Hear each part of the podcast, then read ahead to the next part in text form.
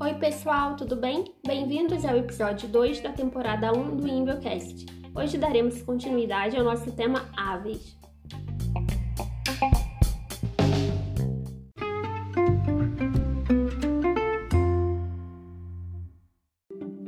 Falaremos sobre aves de rapina, especialmente as corujas. Mas antes, o que significa aves de rapina?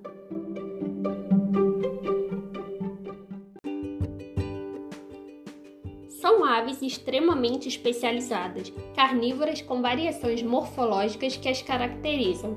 Possuem visão binocular, ambos os olhos são usados em conjunto, possuem um bico curvo e afiado, as garras afiadas com patas musculosas e as penas de voo são especializadas. Muito interessante, né, pessoal?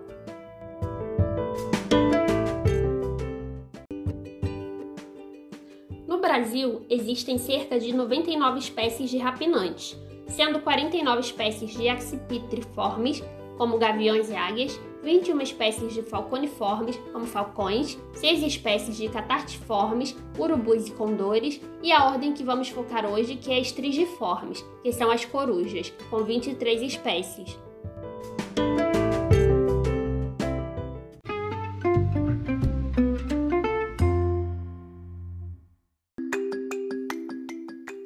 Acho interessante comentar que neste mês de abril saiu uma notícia da revista científica Zoltasha, realizada por uma equipe de pesquisadores de diferentes países, entre eles Brasil e Estados Unidos, e pesquisadores da Universidade de Helsinki, na Finlândia, onde descobriram duas espécies novas de corujas no Brasil, encontradas na Mata Atlântica e na Amazônia, as chamadas corujas guincho, do gênero Megascops, e que infelizmente já se encontram ameaçadas de extinção.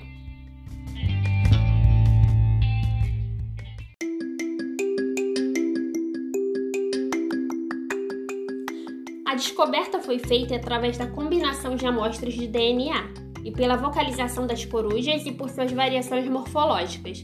As corujas, além de serem extremamente lindas, possuem características muito interessantes como a audição. Elas possuem ouvidos assimétricos, sendo um ouvido mais embaixo e outro mais em cima, explicando assim o movimento que elas fazem com a cabeça, que serve para triangular e captar da onde está vindo o som calculando exatamente onde está sua presa, podendo girar até 270 graus.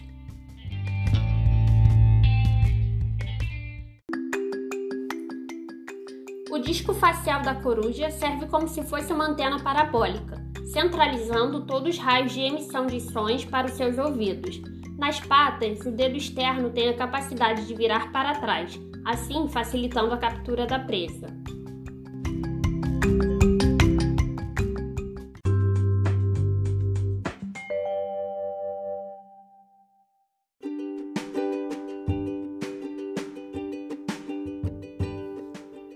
Além disso, as corujas não possuem papo, que é o órgão utilizado para armazenar o alimento.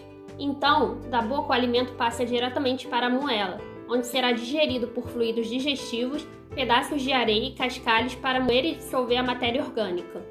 Elas possuem pH menos elevado que os falcões e águias, assim expelem o que não foi digerido de sua presa.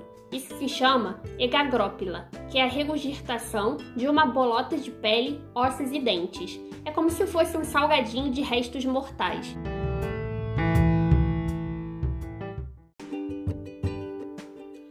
Porém, muito mais legal, já que tem grande utilidade para pesquisadores decifrarem os hábitos e estilo de vida das corujas.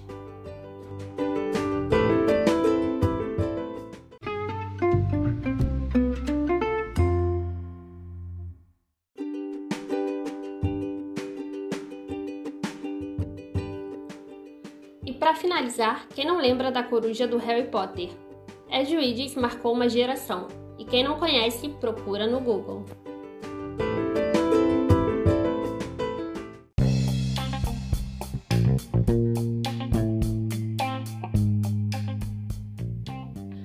Aqui é Brenda do ImbioCast. Esse foi o episódio de hoje. Espero que tenham gostado. Compartilhe com a gente a sua opinião no Instagram, arroba Até logo, pessoal!